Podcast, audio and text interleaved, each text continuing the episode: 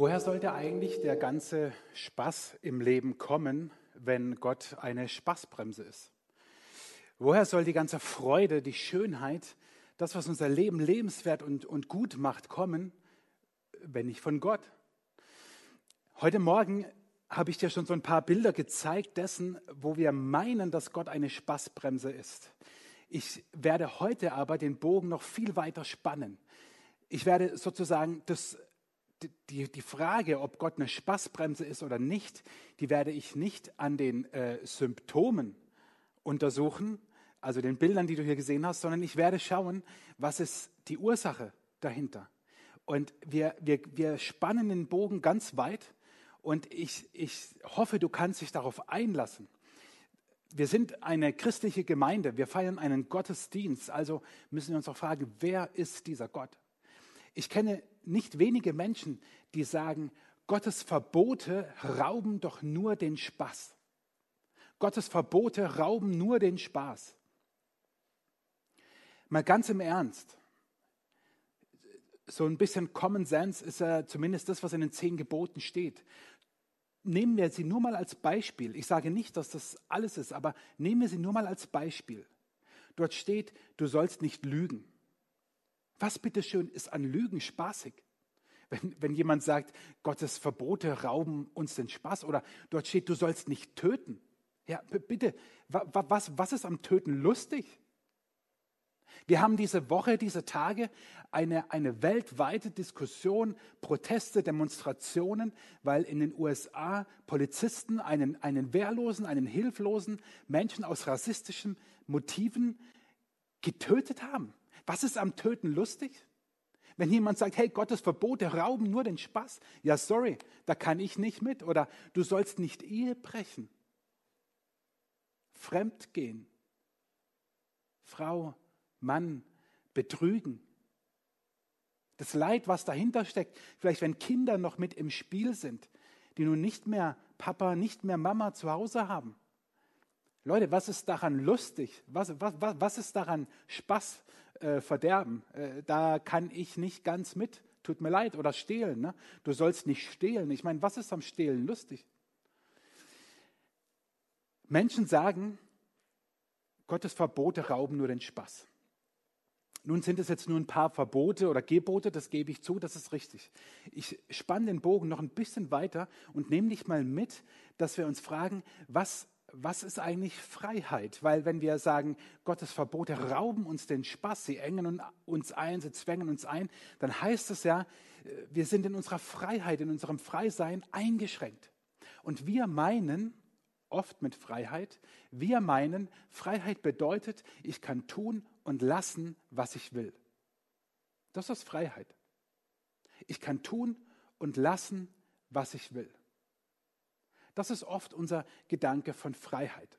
Und wenn wir diesen Gedanken konsequent zu Ende denken, dann habe ich jetzt mal ein kurzes äh, Experiment sozusagen mit dir vor. Ich habe hier äh, einen Teller und ich bin ja frei. Ich kann ja tun und lassen, was ich will.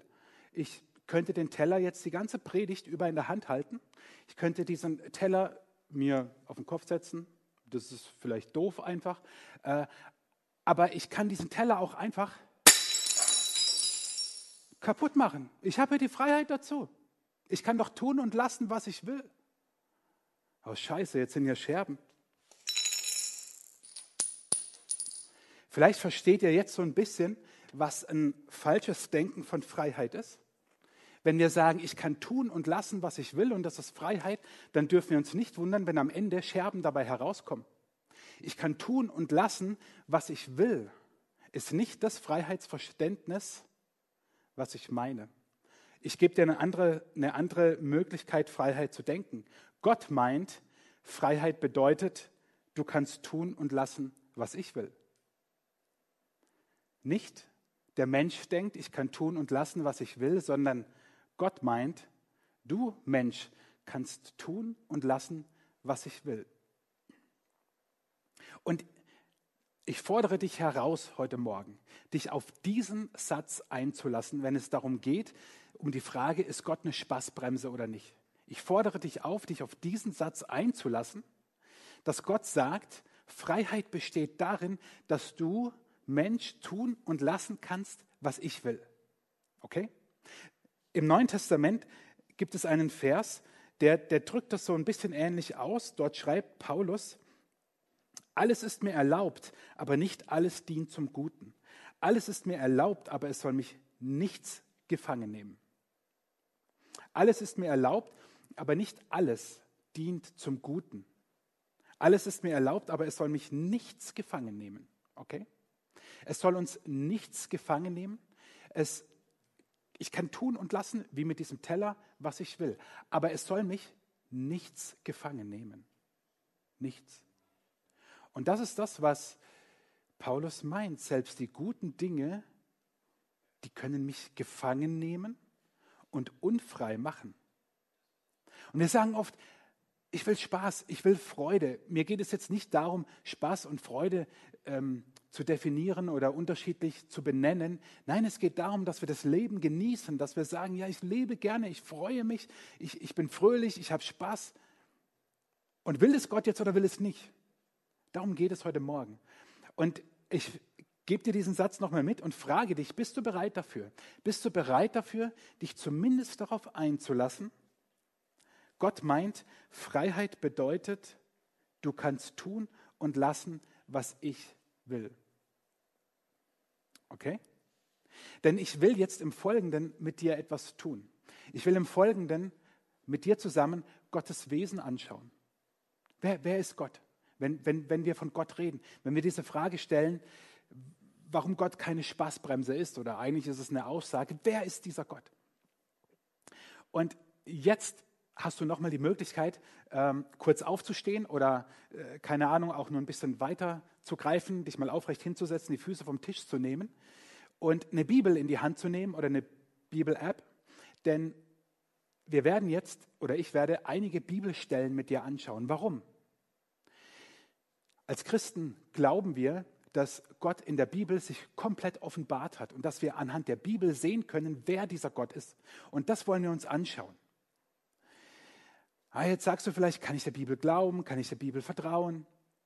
Wir hatten einen FAQ-Abend darüber, vielleicht sollte ich den Vortrag irgendwie nochmal halten und, und, und öffentlich machen. Die Bibel ist sowas von glaubwürdig. Gott offenbart sich heute auch noch anders. Er offenbart sich durch seinen Geist in Menschen.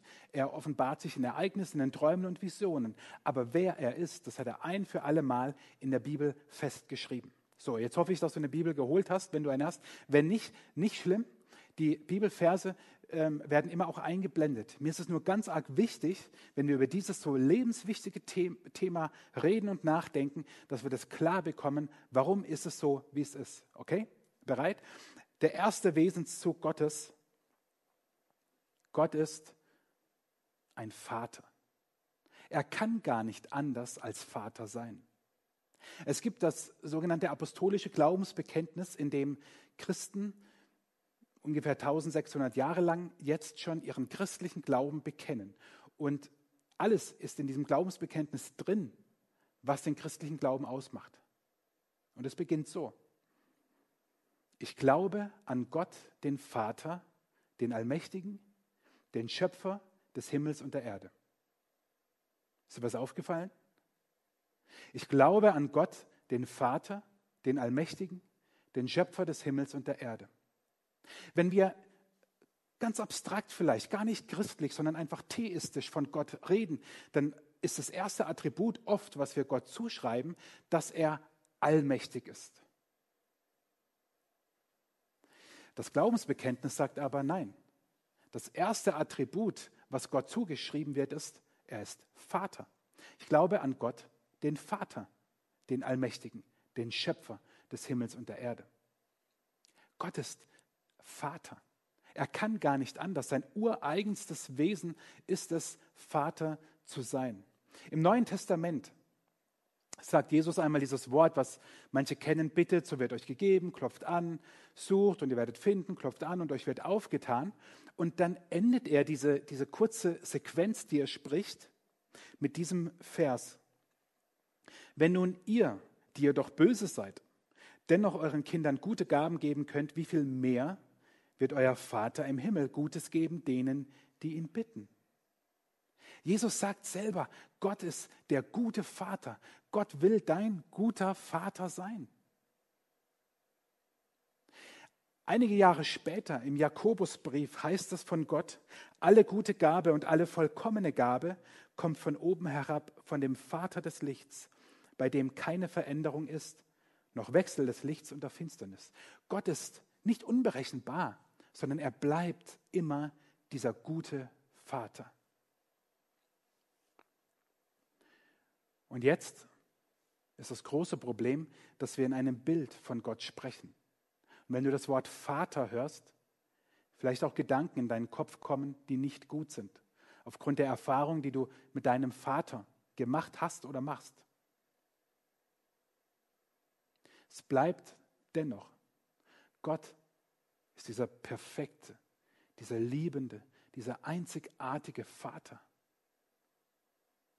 Keine Religion dieser Welt kennt das. Das ist einzigartig, dass ein Gott Vater ist. Und dass er dein Vater ist, geschieht dann, wenn du Jesus glaubst und vertraust. Im Neuen Testament, im Johannesevangelium heißt es, die, die seinem Namen glaubten und ihm vertrauten, die bekommen, also Jesus, die bekamen die Macht, Gottes Kinder zu heißen. Gott ist sein Vater. Und jetzt mal ganz im Ernst, ich kann auch streng sein, ja. Aber ich will schon ich, dass meine Kinder in ihrem Leben jede Menge Spaß haben und dass wir Quatsch machen, ohne Ende. Wie viel mehr will doch Gott als perfekter Vater, dass es dir gut geht, so wie es auch in dem Jakobusbrief heißt. Das zweite Wesensmerkmal Gottes ist, dass er dein Versorger ist. Ich bin vor einiger Zeit, vor einigen Jahren auf einen ganz kleinen Bibelvers gestoßen, der erstmal gar nicht tragisch oder weitreichend klingt, der es aber in sich hat. Und der genau das beschreibt, warum Gott Versorger ist und vorausschauend dich versorgt. Er steht im sogenannten Schöpfungsbericht und kleine Vorbemerkung, in zwei Wochen werde ich ja über dieses gezogene Wunschthema Schöpfung und Evolution, ich habe es genannt Adam, Eva und die Evolution predigen. Also stoße dich jetzt nicht daran, dass ich aus diesem Schöpfungsbericht etwas zitiere. In zwei Wochen wirst du dann mehr darüber hören, ob man diesen Schöpfungsbericht wörtlich nehmen kann und soll oder nicht und wie es sich verhält mit Schöpfung und Evolution. Aber über Gott ist nämlich Folgendes ausgesagt in dem Prozess der Schöpfung von Anbeginn. Gott der Herr pflanzte einen Garten in Eden, das was wir Paradies nennen, gegen Osten hin und setzte den Menschen hinein, den er gemacht hatte. Was macht Gott? Gott setzt den Menschen ins gemachte Nest. Er hat diesen Garten Eden, dieses Paradies gemacht und dort hinein setzt er den Menschen. Er versorgt ihn durch und durch. Vertraue ihm, dass er auch dich versorgt, dass er auch dein Versorger ist, dass es nichts gibt, was er nicht könnte, dass es keine Situation in deinem Leben gibt, in dem er dich nicht versorgen könnte. Und ganz im Ernst, wenn jemand so ist, warum sollte er denn nicht wollen, dass du Spaß in deinem Leben hast? Das dritte Wesensmerkmal, Gott ist ein Geber und er gibt verschwenderisch. Wenn Gott gibt, dann nicht nur ein bisschen, sondern alles. Im Neuen Testament, Epheser 1, Vers 3, dort lobt Paulus Gott und sagt, gelobt sei Gott, der Vater unseres Herrn Jesus Christus, der uns gesegnet hat mit allem geistlichen Segen im Himmel durch Christus. Also er sagt damit, Gott hat uns schon alles gegeben, was wir brauchen. Gott versorgt uns nicht nur ein, bisschen, sondern er gibt überschwänglich. Klar, wir hätten manchmal gerne noch mehr, noch viel mehr, noch mehr Geld, noch mehr besitzen, noch ein besseres Auto. Darum geht es vielleicht gar nicht. Aber es geht darum, dass Gott verschwenderisch dich versorgt und alles dir gibt, was du brauchst. Der beste Beweis, dass Gott weder Schotte noch Schwabe ist, weil er verschwenderisch gibt. Ich hoffe nicht, dass jetzt manche abschalten. Wenn Gott gibt, dann nicht nur ein bisschen, sondern dann gibt er mehr, als wir brauchen, mehr, als du brauchst.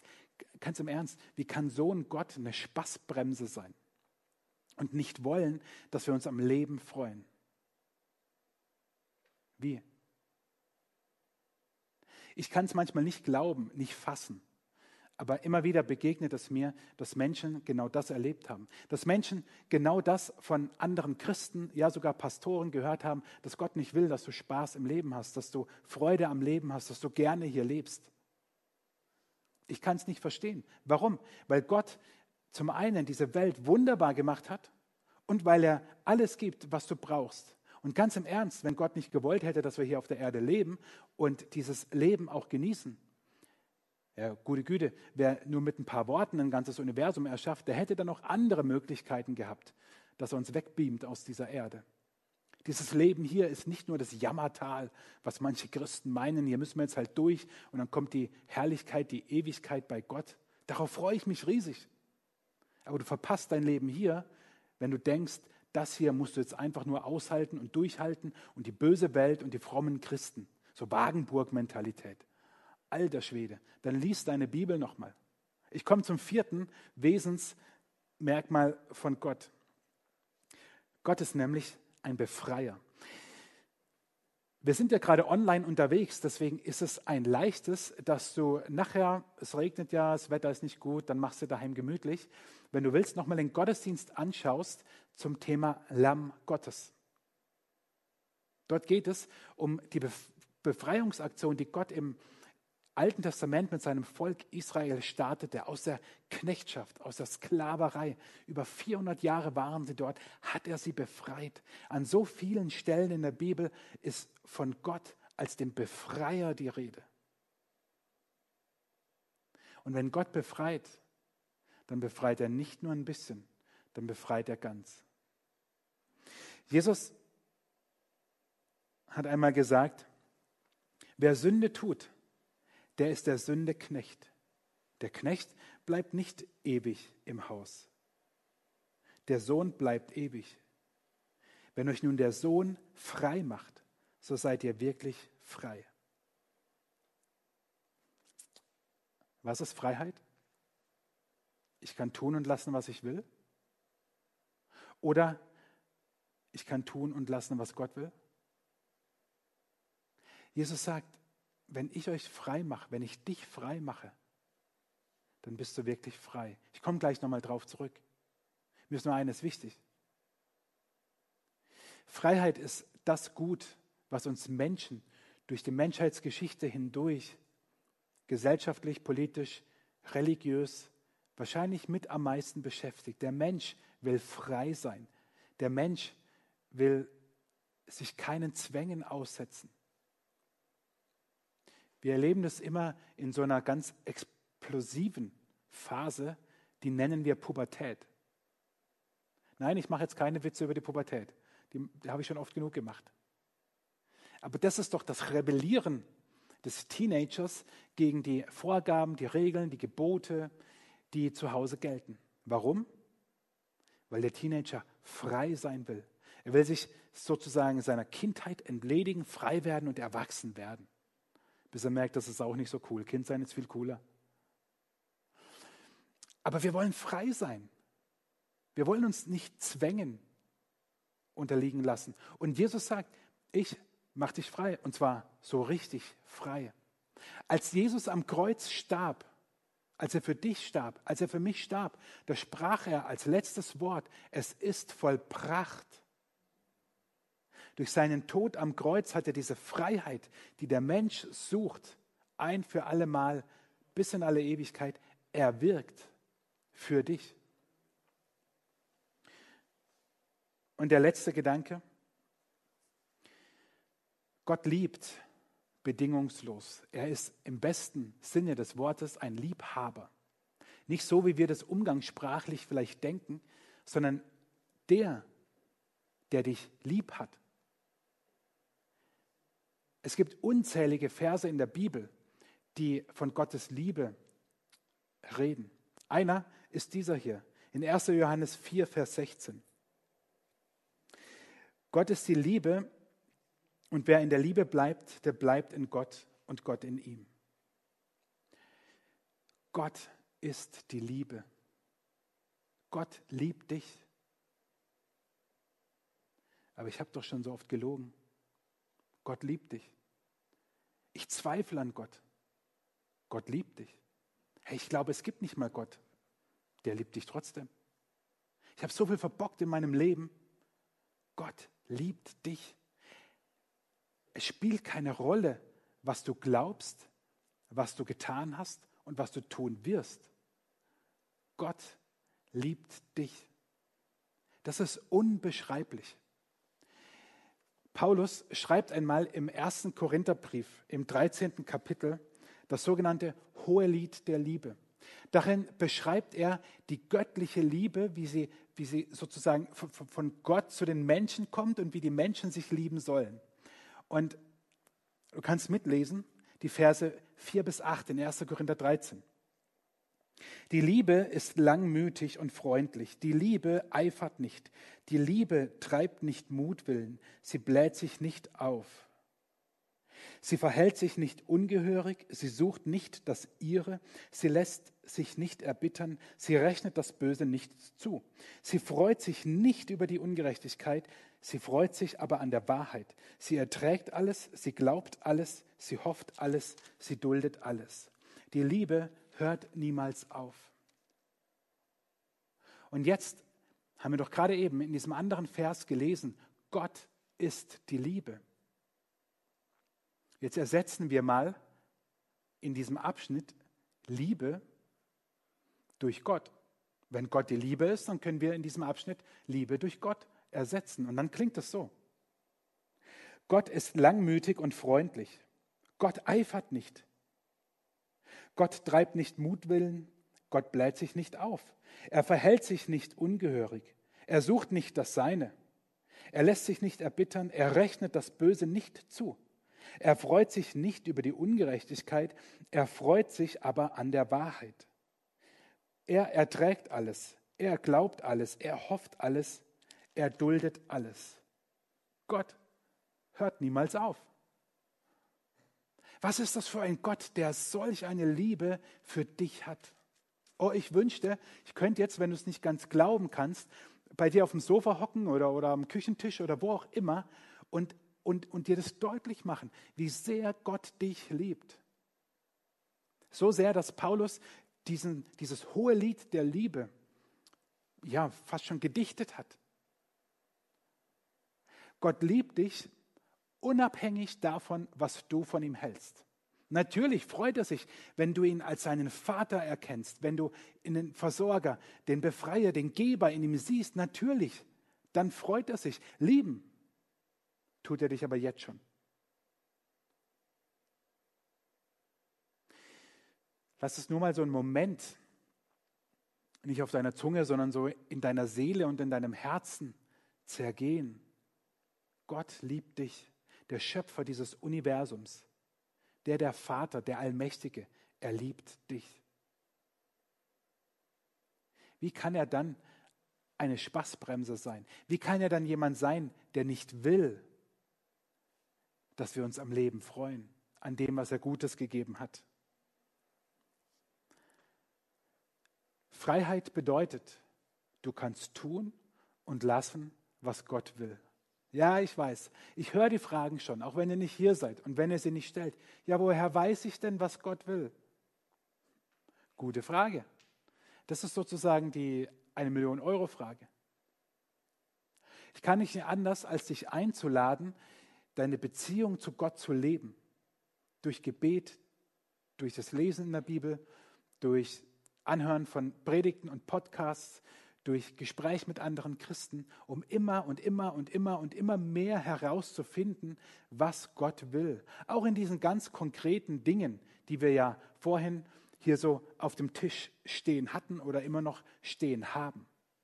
Ich habe vorhin gesagt, ich gehe nicht auf die Symptome ein, sondern auf die Ursache.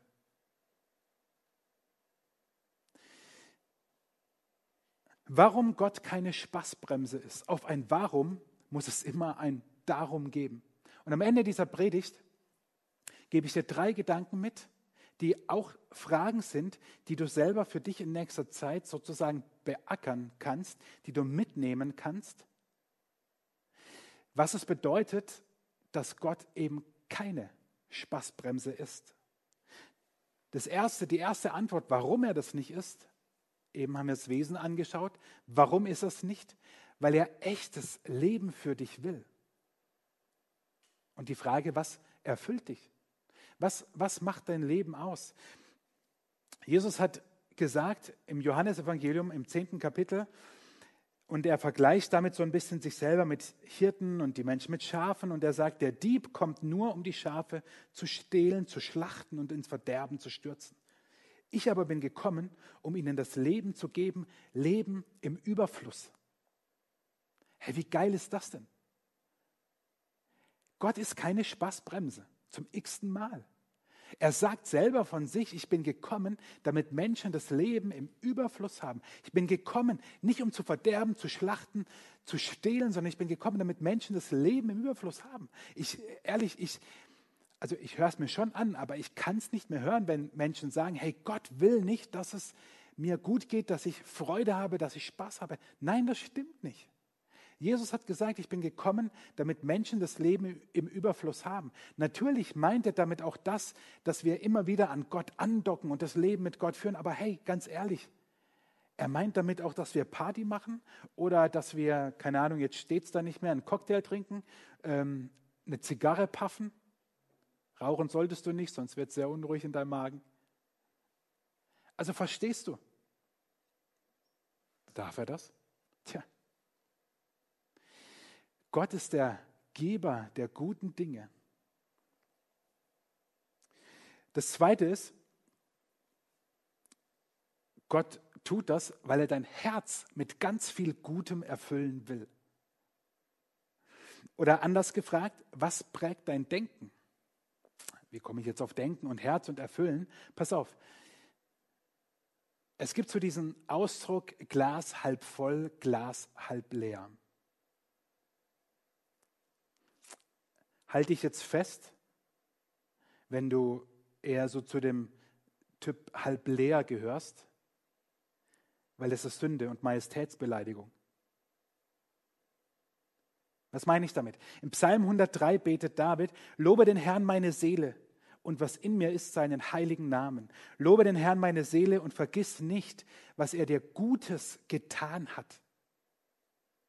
Gott tut dir Gutes, Gott tut dir so oft Gutes, aber wir Menschen, und jetzt kannst du dich wieder ein bisschen entspannen, weil wir alle ja ein bisschen ähnlich ticken, der Mensch ist psychologisch verankert, orientiert sich und behält sich schneller das Schlechte, das Negative, das Blöde, das, was nicht geklappt hat, als das Gute. Aber deswegen sage ich Majestätsbeleidigung, es wäre Gott beleidigend, wenn du dauernd vergisst, was er dir Gutes getan hat, als Christ kann ich nicht sagen, oh, das Glas ist immer halb leer. Nein, das Glas ist auch nicht immer nur halb voll. Als Christ kann ich sagen, das Glas ist immer ganz voll. Es quillt über.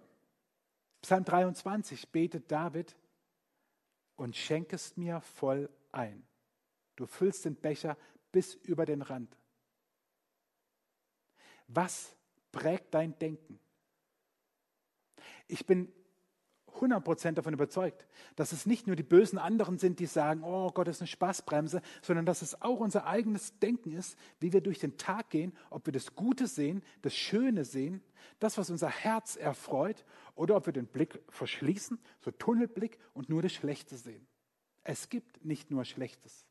Und ein letztes darum sozusagen, Gott ist keine Spaßbremse, weil er dich befreit, aufatmen und leben lassen will. Was hält dich gefangen? Vorhin habe ich ganz am Anfang diese Stelle gelesen, dass uns nichts gefangen nehmen soll, dass wir alles tun können, dass wir die Scherben, die hier liegen, können wir alles machen. Es soll uns aber nichts gefangen nehmen. Und Jesus sagt, ich mache dich frei. Ich mache dich von all dem frei, was dich gefangen hält. Das können auch die guten Dinge sein. Also die, die, die Skeptiker unter uns, die sehen jetzt auf diesen Bildern, die hier auf dem Tisch vorhin standen und diese Party und so, sehen sie gleich wieder die ganzen Drogen und die jungen Leute und so. Ich sehe keine Drogen. Ich sehe nur Menschen, die ganz viel Spaß haben. Was ist daran schlecht? Was in deinem Hirn geht an weiteren Gedanken, kann ich ja nicht beeinflussen. Natürlich, ich will gar nichts beschönigen. Manchmal wird es auch übertrieben. Aber was nimmt dich gefangen? Was macht dich unfrei? Und da sagt Gott, ich gebe dir ein Leben in vollen Zügen, im Überfluss. Warum? Weil ich dich frei machen will. Ist das nicht genial? Ist das nicht cool, dass wir befreit leben können? Das alles ist ein Prozess, keine Frage. Das geht nicht von heute auf morgen, das geht nicht von jetzt auf gleich. Aber lass dich darauf ein. Eine vorletzte Bibelstelle. Christus hat uns befreit. Er will, dass wir jetzt auch frei bleiben. Steht also fest und lasst euch nicht wieder ins Sklavenjoch einspannen. So schreibt es Paulus. Und was er damals meinte, war in die Gemeinde, in die er geschrieben hat, diese, diesen Brief, diesen Vers, dort gab es viele Christen, die ihm genau gesagt haben, als Christ sollst du das, als Christ darfst du nicht das, als Christ musst du das. So wie ich es vorhin euch mit den Bildern auch gezeigt habe und euch vorgelesen habe. Und Paulus sagt, hör nicht auf sie. Jesus hat dich befreit. Wenn du Jesus glaubst und dein Leben ihm anvertraut hast, hat er dich befreit. Und ganz schnell kann passieren, dass Christen einen wieder Gesetze aufzwingen möchten. Und Jesus sagt, nein, ich habe dich frei gemacht, damit du in Freiheit lebst und frei bleibst. Und deswegen gebe ich dir eine Hausaufgabe mit, die besteht aus zwei Teilen. Genieße Gott und genieße dein Leben. Genieße Gott und genieße dein Leben. Und das meine ich so, wie ich es da schreibe. Ich höre schon die ersten, ja, aber er muss doch noch, nee, er muss nicht. Aber er sollte doch noch sagen, dass man als Christ, nein, muss er nicht. Aber er kann doch nicht, doch kann er. Genieße Gott und genieße dein Leben. Und wo du dir unsicher bist, da frag ihn, da rede mit ihm. Da frag den Heiligen Geist und sag ihm, hey, ist es jetzt okay oder ist es nicht okay? Und sei dir bei einem sicher, wenn du mal stolperst und fällst, dann ist Gott immer noch größer, dass er dich an die Hand nimmt, dass er dir aufhilft und dass er mit dir wieder den Weg weitergeht. Dass er weitergeht und dass er weitergeht und dass er weitergeht mit dir. Genieße Gott und genieße dein Leben. Und ich dachte mir, keinen Gottesdienst in dieser Online-Zeit ohne Interaktion und etwas zu gewinnen. Und mir kam kein guter Gedanke. Deswegen haben verheiratete Männer Ehefrauen, die haben dann nämlich immer gute Gedanken. Und Damaris meinte, hey, mach doch einfach so, guck, der Hintergrund meiner Grafiken heute Morgen besteht ja aus drei Leidenschaften von mir. Grillen, Whisky und Fußball. Also werden wir heute äh, eine kleine Umfrage, äh, also ein, ein, ein Quiz machen. Die, die Adresse seht ihr jetzt gleich eingeblendet. Das ist eine Homepage, keine E-Mail dieses Mal, sondern eine Seite auf unserer Homepage www.wutachblick.de-umfrage. Dort sind zu diesen drei Bereichen drei Fragen, jeweils eine. Ich gebe zu, sie könnten sogar ein bisschen schwierig sein. Aber mach mit. Du musst pro Frage eine Antwortmöglichkeit ankreuzen, deinen Namen und äh, Vornamen eintragen und deine E-Mail-Adresse. Und dann lade ich dich ein, oder wir laden dich ein, auf ein Barbecue bei uns mit Whisky und Fußball. Ähm, und vorhin fragte schon Daniel, der hinter der Kamera steht, muss man dann KSC gucken? Nein, wir können auch eine gute Mannschaft angucken. Oder wir spielen sogar selber. Große Wiese neben der Kirche. Okay? Je nachdem, mit wie vielen Leuten du kommst, können wir ein ganzes Match machen. Okay? www.wutachblick.de-umfrage. Egal, ob deine Antwort richtig oder falsch ist, sie wird auf jeden Fall eingesendet, aber ich sehe ja, ob du richtig liegst oder nicht. Ja? Und also von daher, mach mit. Der Gewinn ist, wir laden dich ein, einmal Barbecue bei uns mit Whisky. Und ich führe dich gerne so ein bisschen in den Whisky ein. Wir trinken dann auch und wir spielen oder gucken Fußball. Wir haben für unsere Tochter, als wir sie gesegnet haben, sie ist nicht getauft, das werden wir am 12. Juli tun, darauf freue ich mich. Und als wir sie gesegnet haben, haben wir ihr einen Bibelvers ausgewählt, der sozusagen ihr, ja, wie soll man sagen, wie so eine Art Motto sein soll, der sie begleiten soll. Und der steht in Psalm 16, Vers 11 und lautet, du, Gott, führst mich den Weg zum Leben. In deiner Nähe finde ich ungetrübte Freude. Aus deiner Hand kommt mir ewiges Glück. Wow, was ist das für ein Vers? In deiner Nähe finde ich ungetrübte Freude, ungetrübte Freude. Da, wo man einfach lachen kann und sich freuen kann, wo das Herz, wisst ihr, so höher schlägt und sich erhebt, ohne einen Wermutstropfen. Und aus deiner Hand kommt mir ewiges Glück. Ist das nicht genial? Hey, das ist Gott, der keine Spaßbremse ist. Ich schließe diese Predigt mit einem Gebet und dann wenn wir Zeit haben, Gott mit Liedern anzubeten und das, was du gehört hast, auch wirken zu lassen. Auf YouTube findest du unten in der Beschreibung nicht nur den Link zur Umfrage oder zur Verlosung, sondern auch einen Link zur PDF der Präsentation der Folien. Kannst du dir runterladen, dann hast du nochmal alle Bibelstellen, die ich hatte ähm, und, und kannst da, wenn du willst, nochmal ein bisschen drin forschen. Ich finde es so ein wichtiges Thema, weil es unser Grundverständnis anrührt, wer Gott ist und wer er nicht ist. Weil er ist nicht dieser strenge Richter, dieser, manche glauben ja, Gott ist eine Abkürzung G-O-T-T, guter Opa, total taub. Aber Gott ist kein Opa, sondern Gott ist ein Vater. Und genau dafür danken wir dir, lieber himmlischer Vater, dass wir dich so nennen dürfen und dass du keine Spaßbremse bist, dass du willst, dass wir in unserem Leben Freude haben, dass wir aufblühen, dass wir das Leben genießen. Ich danke dir, Jesus, von ganzem Herzen, dass du auf diese Welt gekommen bist, um uns zu zeigen und uns echtes Leben zu schenken. Kein verklemmtes, kein spießiges, kein zwanghaftes, sondern befreites Leben. Und ich bitte dich, dass es tief in unser Herz rutscht und ich bitte dich, Jesus, dass auch jetzt, wenn wir äh, Lieder hören oder mitsingen, dass diese Wahrheiten tief in unser Herz rutschen und dass wir auch das, was uns unfrei macht, dir jetzt geben können, damit du uns frei machst, jetzt und für alle Zeit, damit wir befreit ein gutes Leben leben, das wir genießen und wo wir fröhlich sind, dich an unserer Seite zu haben. Amen.